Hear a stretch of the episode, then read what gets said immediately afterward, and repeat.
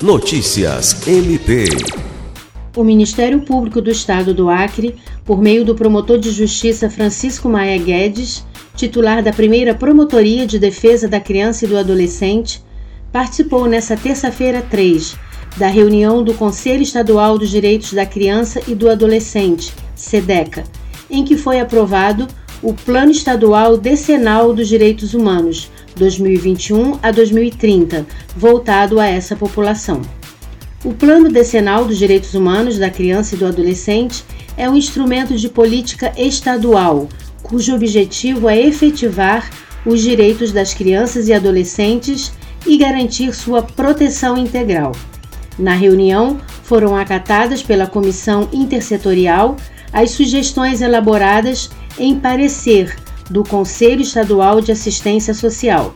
O plano, em reunião própria desse colegiado, terá sua ratificação conforme manifestação de seu presidente, nos moldes da aprovação feita pelo SEDECA.